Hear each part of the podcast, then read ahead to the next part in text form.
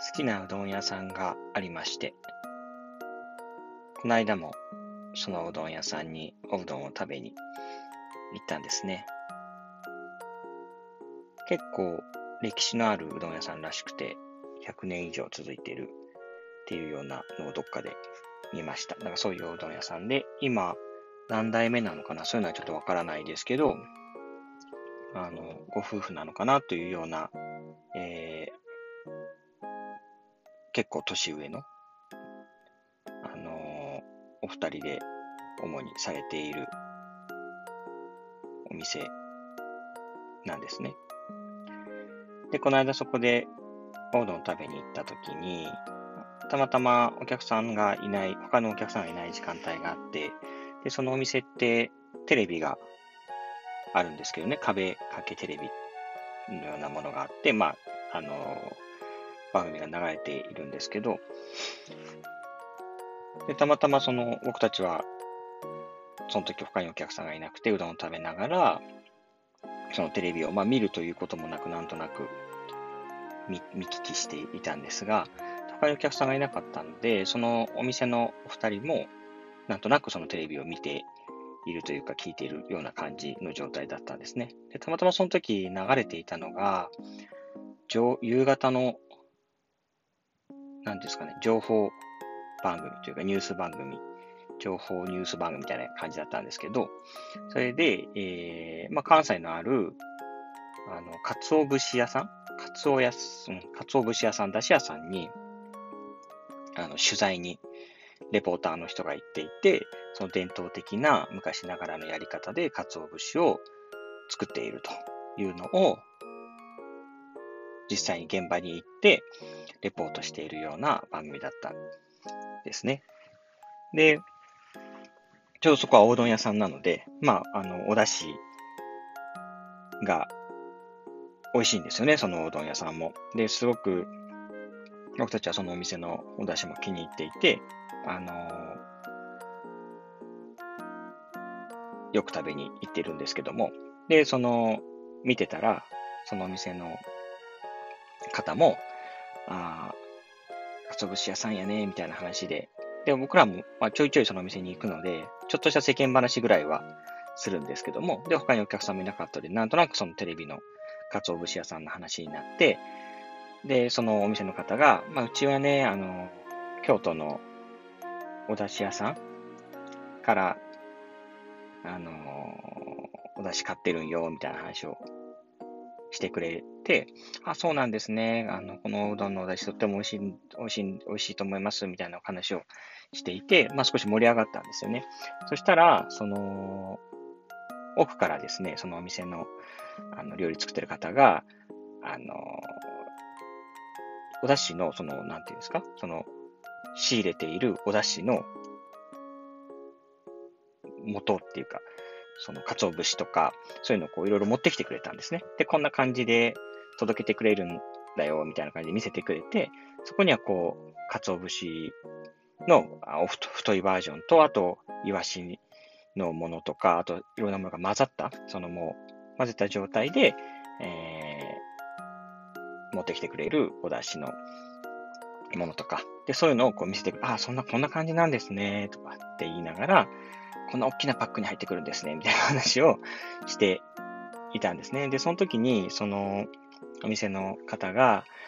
あの、まあでも、うちもあんま詳しいことはよくわかんなくてね、これ何が入ってるんだったっけみたいな話で、あの、まあ本当はね、あの、もっとこういうお出汁のこととかも勉強しなきゃいけないんだろうけどね、ははは、でも任せてるんだよね、お店、あのこの出汁屋さんに、っていうようなことを言ってらっしゃって、それが、僕はすごくこう、印象に残って、なんかいいなと思って、なんかそのゆるさというか、あのーうん、いい意味での適当な感じが、すごくいいなと思って、なんかその、ある程度のゆるさみたいなものが結構そのお店の雰囲気にも出て、空気感にも出ているのが僕たち好きなのかなとかってちょっと思ったりもしたんですけど、なんか勝手なイメージですけど、そういうもう100年とか続いてるようなうどん屋さんとかって聞くと、なんかすっごいもうた、鰹節とかにもものすごいこだわりがあって、もうあそこのここでこういうのじゃないか絶対ダメでって、すごい鰹節とかにも、もう全国の鰹節とかに詳しくて、でも、あのー、ここのこれじゃなきゃダメなんだよ、みたいなのを、まあ、イメージしてしまいがち。僕だけではないと思うんですけど、なんとなくそういうこう、あの、頑固なこだわりみたいなものをイメージしてしまいがちなんですけども、なんかそれを、まあ、いい意味で裏切ってくれているというか、もう出し屋は出し屋に任せてるんだよ、みたいな感じが、すごくいいなって思ったんですね。で、その後、パートナーとも喋ってたんですけど、なんかうちもちょっと結構普段から似たようなことを考えてるなーって思って、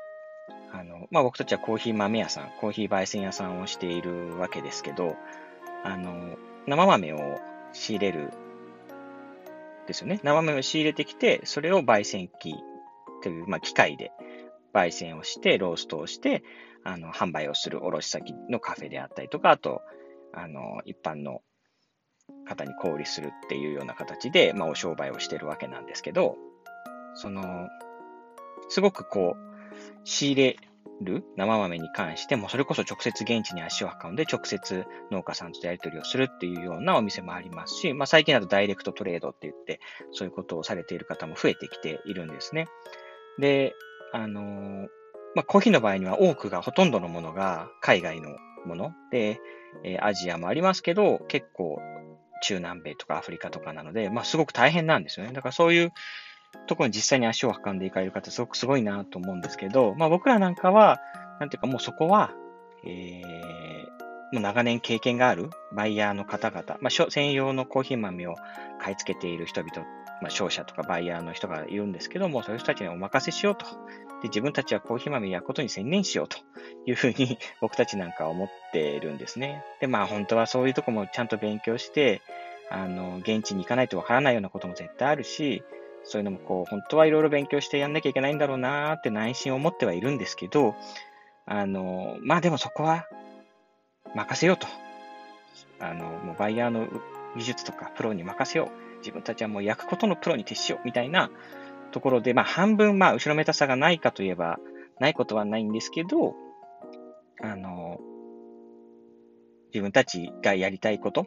コーヒー豆を焼いて届けるってことが自分たちがやりたいことなんだから、まあそこに専念しようというふうに、まあある程度まあ割り切っているところがあったりもするんですね。で、まあその結構ね、なんか皆さんどうなんですかね。結構あのお店やってらっしゃる、まあものづくりをされて、うん、ものづくりっていうのかな、商売っていうのわかんないですけど、あの、まあおうどん屋さんにしても、なんとなくまあ歯ってありますよね。こう、とにかく全部こだわって、あのー、もう自分ができる範囲のことは全て徹底的にこだわりたいっていう、こう、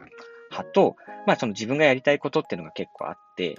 その、まあ、例えばうどん屋さんだったら、私はもう出し屋に任せて、自分はうどん屋さんなので、うどんの、まあ、麺を、あの、美味しく作って、で、最終の、最後のコーヒー、あ、コーヒーじゃない、うどんとしての一杯を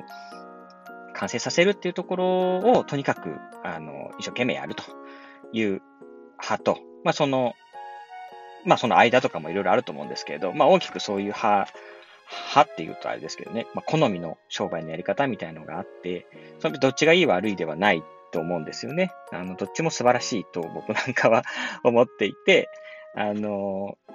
うん、僕は、たちはまあコーヒー豆屋としては、そういうふうにまあコーヒー豆屋さんを、コーヒー豆を焼くというところに、焼いて届けるというところをまあ一生懸命頑張ろうと。で、あの、そうじゃない、それ以外のところ、例えば、そのコーヒー豆屋さんの場合には、仕入れる、生豆を仕入れる、現地で生豆を買い付けてくるっていうところもありますし、あと、あの、コーヒー豆の場合にそれを卸先のカフェでコーヒーを入れていただいてるっていう部分もあるんですけど、そこに関してももうお任せしようと。我々はもうコーヒー豆屋さんなので、美味しいコーヒー豆を焼きますと。なので、それをどういう形で、どういう入れ方で、やるかっていうのも、あのもうお任せしようと。それはどういう、例えば豆を何グラム使うとか、どういう引き目にするとか、どういう器具を使って入れるとか、そういうことはもう、あの、僕たちとしては、ていうか、まあ、いい意味で感知しないので、まあ、好きにやってくださいというようなスタンスなんですよね。で、これももう僕たちのあくまでもなんていうかな、性格というか、あの、もう入れるのは入れるプロにお任せしようというふうに思っているんですよね。で、うん、本当に、なんだろう。だそういう意味で、まあ本当に悪く言ってしまえば、僕たちはその、えー、さっきのうどん屋さんが、本当はその出汁の勉強もしなきゃいけないんだよねって言っているのと同じで、本当は生豆し入れるとこ勉強しなきゃいけないし、コーヒーを入れるっていうところもいろんな器具を、どんどん新しい器具が出てくるので、そういうのもいろいろ試して、本当はもう勉強して、どんな器具でも、その特徴を理解して、どうやって入れたらいいか。って、それに合う豆はどういうのでとかっていうのを、まあ本当はいっぱいいっぱい勉強しなきゃいけないのかもしれないんですけど、なんか、そうじゃないというか、僕たちの感覚は、もう、もう焼くことを、に、取り組むということが自分たちの、なんていうんだろうな、楽しいところであり、あの、磨いていきたいところ。っていうふうに思っているところがあるんですよね。まあでも正直、ちょっと後ろめたりとか、本当はもっと勉強しなきゃいけないんだよな、っていうとこ。で、その、本当はもっと勉強しなきゃいけないんだよな、っていうのは、半分、本当に思っている。でも、半分は、その自分がやってるところにこだわりを、あの、なんていうか、自分がや、コーヒー豆ならコーヒー豆を焼くというところに、だけ集中していたいっていう思いもあったりとかして。正直悩ましいんですけどね。悩ましい。なかなかその、そういうことを普段からなんとなく思っているところがあるので、あの、そのうどん屋さんの言葉がすごく、ちょっと嬉しかったというか、あの、本当にそのうどん屋さん美味しいんですよ。僕たち、まあ、そんなに、あの、うどんに詳しいわけではないんですけどね。そんな全国のうどんを食べられるとか、そういうことじゃないんですけど、でも、やっぱすごく美味しいなって思ってるんですよ。そのうどん屋さんがとても美味しいと思っていて、なんかそのとても美味しいと思ってるうどん屋さんが、そうやってこう、ある意味、その自分たちの前工程、だし、鰹節とかを作るところに関してはもうプロに任せてるんだよね。そのお店に任せて、もう信頼して任せてるんだよねっていうところ。だからなんかその、それでもいいんだってちょっと救われたというか、僕たちもやっぱりそうだよなと思って、この生豆を買い付けるところは信頼するバイヤーさんに任せて、で、コーヒーをその後自分たちがやったコーヒー豆入れるところも、あの、信頼している、まあ、バリスタとか、あの、カフェの人にもう信頼して任せて、自分たちは自分がやりたいと思う仕事を、あの、集中してやろうってちょっと元気をもらえたというか そう、まあ言い訳にしちゃダメなんですけどね。言い訳にしちゃダメなんですけど、正直そういう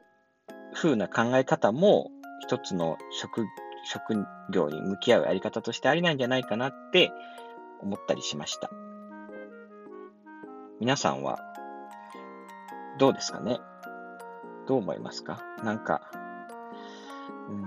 なんか、えっと、コーヒーでもそうですし、例えばチョコレートとかでも最近そうなんですけど、まあ、その、あらゆる工程に、どんどん、こう、あの、ですか、取り組んでいくっていうことが、そこサステナビリティとかいうかん、サステナビリティとか、そういう、こう、観点からも、あとそのコーヒー豆の、あコーヒー一杯のストーリーを伝えるっていう意味でも、やっぱ全部をしっかり自分たちの手で行うっていうことが、あの、いいっていうストーリーが語られる時があって、まあ、本当にね、そういうのを読むと確かにそうだよなと思って、あの、そういうのも大事だよなって思ったりもするし、でも、やっぱりこう自分にできることには限界があるなと、コーヒー豆を焼くっていうことに取り組んでいきたいなって思いもあって、なんかそういうこう世の中の流れとかと、うん、自分が目指すものみたいなものが、うん、結構ね、悩んだり考えたりもしてしまうんですが、でもなんかその長く続けていらっしゃるおうどん屋さんの、そういうちょっと力の抜けた、自分がやりたい、自分たちが取り組むべきところを取り組んでるっていう姿勢に、あの、救われたし、とても、あの、その、そういう考え方というか、そういう空気感がそのお店の雰囲気を作り出しているところもあるので、まあ僕たちも結局、やりたいことしかきっとやらないだろうなって思ったりもした次第でした。うん。ちょっとそのうどん屋さんの出汁は出汁屋に任せてるんだよっていうところから、僕たちのコーヒーへの取り組み方について思ったことを今日はお話ししてみました。まあ、聞いてくださっている方で、まあ、様々な、あのー、仕事であるとか取り組みをされている方が聞いてくださってるんじゃないかと思うんですけど、今回の話で何かもしピンとくることがあればとか、質問とかご意見とかあれば、あの、いつでもお便りお待ちしてます。お便りの、あの、送っていただく方法とかは、あの、下の方に書いてますので、よかったらご連絡ください。今回も聞いてくださってありがとうございました。